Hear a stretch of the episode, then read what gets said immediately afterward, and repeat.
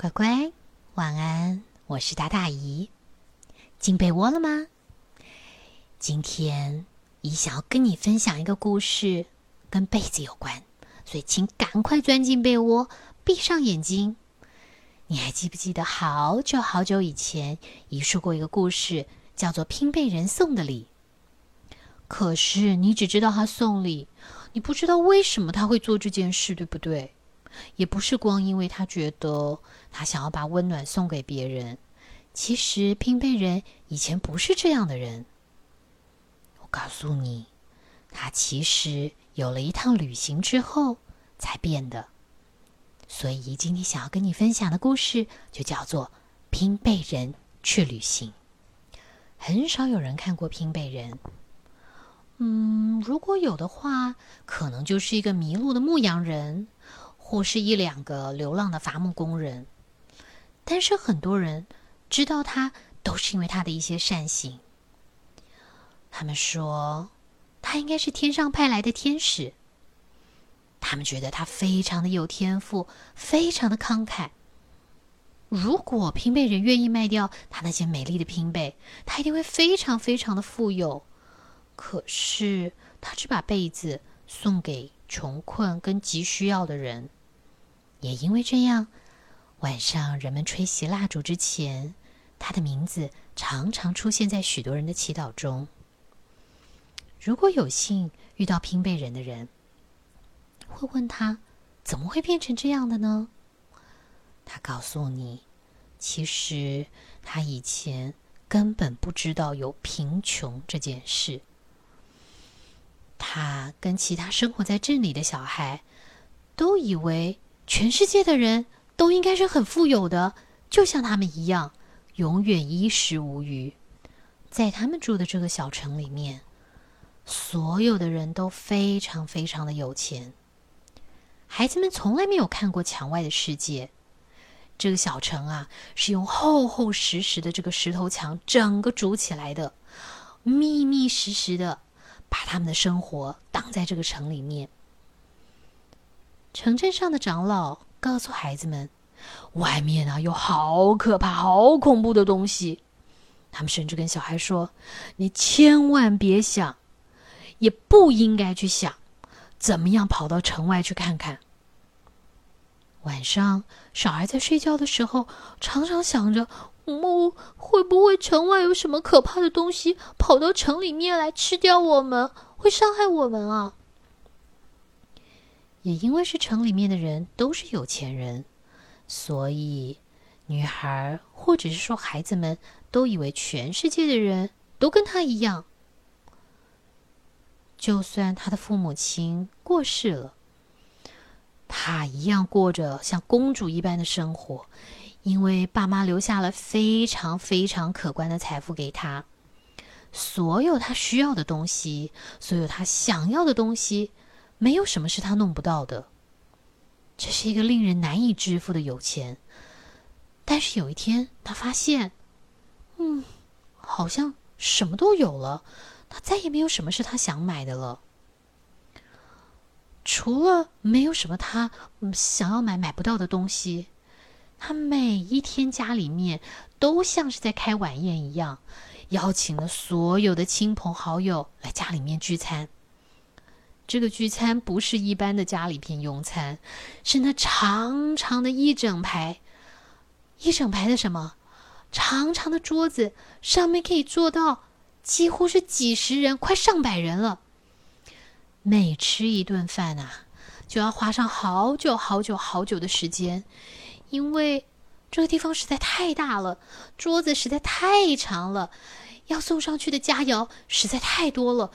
一盘又一盘的堆在那儿，仆人呐得骑个脚踏车才能从餐桌的这一头送到那一头。哇，这个盛况简直是惊人！女孩从来没有饿过，从来没有冷过，从来没有担心过任何事情。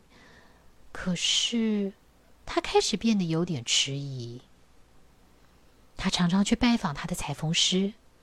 裁缝师为她做漂亮的袍子、裙子、衣裳，也教他用布跟线缝制一些美丽的小东西，像手帕啦、小布包啦、小围巾啦。但是这一天，当他们一起聚在阁楼上的缝衣间里面的时候，年长的女士留意到了女孩的愁容。什么事情让你这么不开心呢？我也不知道。我觉得我已经有了全镇的人都想要的一切，朋友们也都很爱我，每天晚上家里边都热热闹闹的。可是，即使拥有这么多，我觉得自己空空的，好像少了些什么。我总觉得要为自己做一些什么事，或者是说该为别人做些什么事，只是我还不知道那是什么。裁缝师抱了抱他，不要烦，孩子，你会找到的。怎么找呢？哦，我也说不准，也许很近，也许很远，也许就在你眼前。啊，不管如何，我相信你已经开始在寻找啦。这个女儿很特别，她从很小的时候就是以勇敢出名的。她是第一个爬上最高的那棵树的，她也会挺身维护自己的想法。而且保护其他比较弱小的人，已经有好一阵子了。他一直想着要偷偷溜出城外，去看看到底有什么恐怖的东西在那儿等。他知道长老一定会非常的生气，可是他知道他的朋友们会爱死他带回来的这些故事。听说在市政大厅最底层的附近有一条秘密通道。如果你够勇敢，愿意冒险走进去，你就可以从那里走到城墙外面去。于是有一天晚上，女孩决心要亲身去体验，她想要看看城外的世界到底是什么样的。所以他偷偷的潜入了隧道，穿越了都市的底下，一直走到地下室的最底层。那里只有一个门，门口有告示贴着。凡走出此门者，皆不得归返。他回头看看阶梯，如果现在走回去，他就可以回到自己温暖的床铺。可是他决定要继续走。他转开了门把，用全身的力气推出去，把这个沉重的门嘎给推开了。哦，外面的空气好冷哦。从天花板到地板，他发现这个隧道里面通通都是蜘蛛网。穿过去的时候，还有些蜘蛛掉到头发上，可是他知道它们无害，所以就把它剥掉了。不久，他走到了走廊的尽头，眼前出现好几条不同方向的岔路。他选择了其中一条，强迫自己一直走，一直走，走到手上的蜡烛烧尽。黑暗中，还有些困惑，有些害怕，到底要往哪一条走呢？然后他下定决心，继续往前。终于，走啊走啊走的，通过了阴暗的走廊，到达了城墙的另一边。当他终于走出来的时候，已经是早晨了。在晨光中呈现在他眼前的。是一个好糟糕的景象。他看到了人穿的衣服是破破烂烂的，有些人躺在地上，没有睡在床上，没有被子，也没有枕头。这是他从来没有看过的景象。他觉得，嗯，这怎么会是这样？然后他还看到有些小孩已经是饿的哭到眼泪都哭不出来了。他继续往前走。他想，也许有一些什么更可怕的东西，应该是像龙，或者是妖怪。但是没有，没有那样的东西。他只是看到更多可怜的人。他经过了越来越多的村落，看到的都是他第一眼看到的村落差不多。到处都是很无助、饥饿跟不幸。他突然发现，原来世界不像他想的那样。终于，连他自己都走到累了，倒在野地上，他睡了。醒来以后，他已经走了好远好远的路，嗯，根本不知道自己的城镇在哪里了。他想一想，我现在要怎么回家啊？我还好饿，不晓得有没有东西吃。虽然他心里这么想，可是他知道他必须要勇敢跟坚强，所以起来了之后，他就继续往前走。但是这个女孩根本不必担心，在一路上，她发现原本她会很害怕的人，其实对她很友善的。原来他们也觉得很好奇，怎么会有一个看起来像是很有钱的女孩跑到他们这样的地方来？这些人即使他们很辛苦，但是他们觉得女孩过这样的日子一定比他们更辛苦。所以，只要厨子里面有点什么东西，就马上拿出来给他。就算什么都没有，他们也会衷心的祝福他一路要小心平安。沿路上，小朋友摘花给他，挤牛奶的会挤一点牛奶给他喝，然后还会有人把鞋子脱给他，因为发现他那漂亮的鞋子已经穿得破破烂烂的。但是这个给他鞋的女孩也只有这一双鞋。女孩说：“我我不能拿走你仅有的一双鞋。”但是穿着破破旧旧衣服的女生笑着说：“没关系，我知道离家遥远的感觉，这一定好可怕。我希望这双鞋能够带着你快一点回家，希望你一路平安。”就这样，女孩继续她的旅行。有一天，当她走得好累好累的时候，她遇到一个收破铜烂铁的男人。这个人拉着高高堆起的一车东西停了下来。他看看这个女孩：“我没有面包，我也没有马匹，我没有办法载你一程。哎，不过……”这个人转身。拿出了一朵好美的玫瑰，交给了这个女孩。他对女孩说：“小姐，我希望把这朵玫瑰送给你。我也许帮不了什么大忙，但是我真诚的祝福你，在你最困难的时候，不要放弃你的信念。我相信下一个转角一定有最美的事物出现。”哎，说也奇妙，这女孩沿路上真的遇到一些。非常好、非常善良的人，他们会把自己仅有的一点点的粮食或者是水，跟着女孩分享，并且祝福她勇敢的继续走下去。有一天，他走了好久好久，一路上都没有东西可以吃，但他发现一棵苹果树，树上有几颗苹果，他爬上去把它们采了下来，用裙子捧着。虽然已经饿了。可是他还是决定先继续走，等到晚上真的很饿的时候再吃。但是没有多远，他就遇到一个躺在路边睡觉的老太太。她的脸好瘦好瘦，她的手指头干干扁扁的。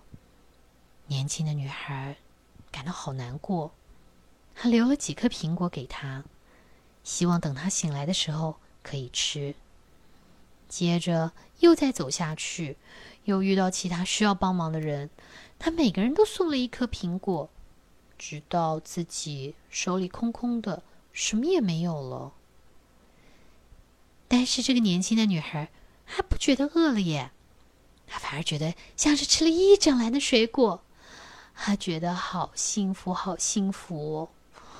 这些都是送出小小礼物的回报吧。现在。他终于看见世界的真样了，他知道自己的幸福快乐在哪里。可是，就在他开始自己的新生活之前，他要回去面对城镇里面的长老，还戳破他们的谎言，因为他们说外面是有可怕的动物，或是可怕的恐龙之类的，通通都不是真的。终于，他走了好久好久好久，他觉得好像永远都回不了家了。啊，不知道过了多久，他总算看见家乡的城墙出现在眼前，还是那样的高耸壮丽，好像都快到天了。他的回来成为了大家的话题，当天家里面就有盛大的庆祝宴会。但是在宴会开始之前，这个年轻的女孩。走向了市政大厅，长老们站在这边，非常不满意。他竟然做了违背长老意愿的事情，他们的表情非常严肃。但是女孩勇敢的花了很长的时间，说出城外人的生活，告诉大家，不论远近，这些人都需要我们的帮忙。唉，别管那些人。一位长老说了，另外一位长老又补上一句：“谁叫他们要生在那些穷人家？”听着，孩子，第三位说了：“你现在应该知道，如果你不去看他们，你就不必去想他们。我们把这个墙筑起来，这就是为什么我们这样子可以开开心心过日子，不要去烦别的事。”女孩回答：“外面有那么多人需要帮助，但是所有的人却在这里想着荣华，每天快乐过日子。我没有办法快乐起来。”年轻的女孩告诉他们：“她决心要离开城镇，带着她的财富到外面去帮助贫穷的人。”长老们热烈的讨论起来，毕竟在这之前，没有人敢真的离开。如果你执意要出去，最后以其中一位长老说了：“你会失去你所有的一切，而且永远不许回来。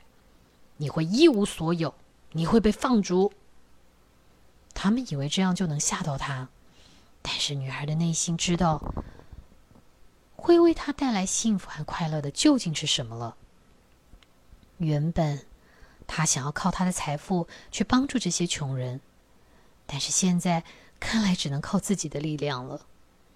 就这样，他离开了家，离开了他的朋友，他什么也没有带，除了身上穿的衣服和戒指。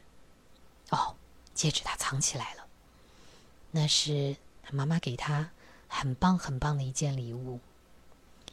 现在，他睡的床是一堆叶子，他的晚餐是野生的果子。有一天，他走啊走的，看到一个人，他发现这个农夫田地里面怎么种也种不出东西来，他不知道怎么帮忙。他走到海边，看到渔夫在捕鱼，但是捕不到东西，他也不知道该怎么帮。他遇到了一个家庭，屋子老旧窄小，就快要倒了，他也没法帮他们盖屋子。他继续走着，心里越来越慌，想着到底有什么我可以做的，有什么我可以帮的呢？总算有一个清晨，他来到了一个陌生的城市。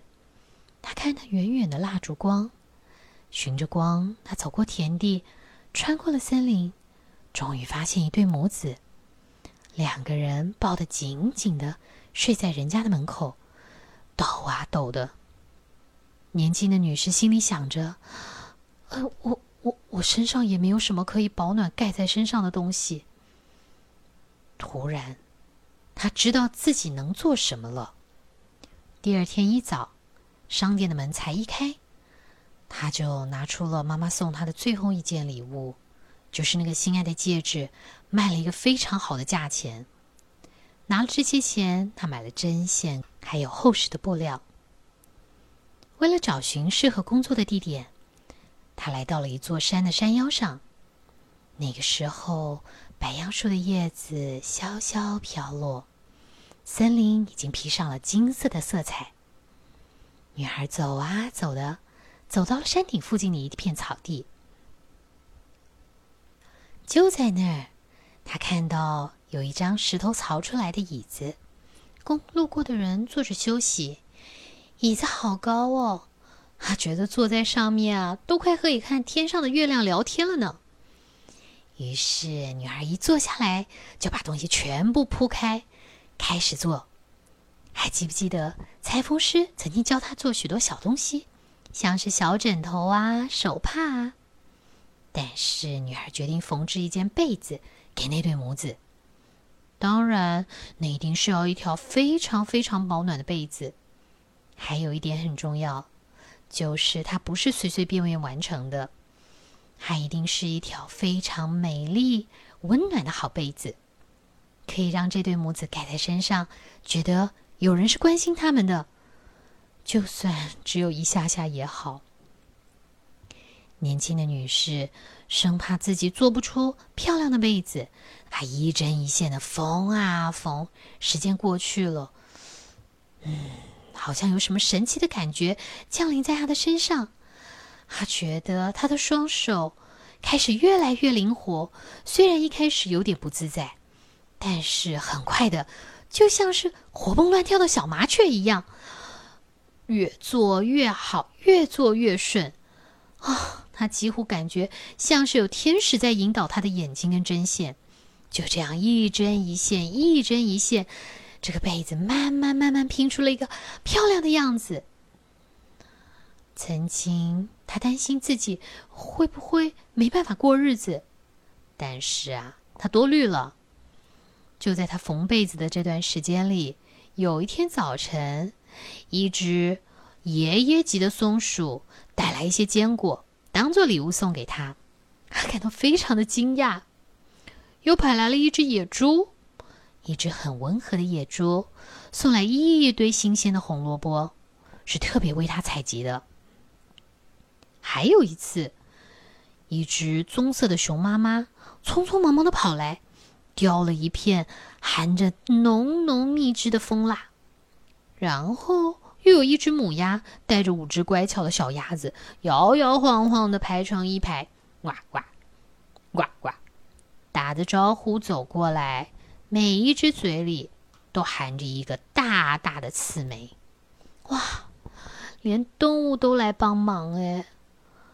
如果一旦下起雨的话，所有的鸟啊就会成群的飞来，聚集在它工作的树顶上，把这个翅膀一张开，飞呀飞呀飞的，就像一把超大的雨伞，帮它遮雨。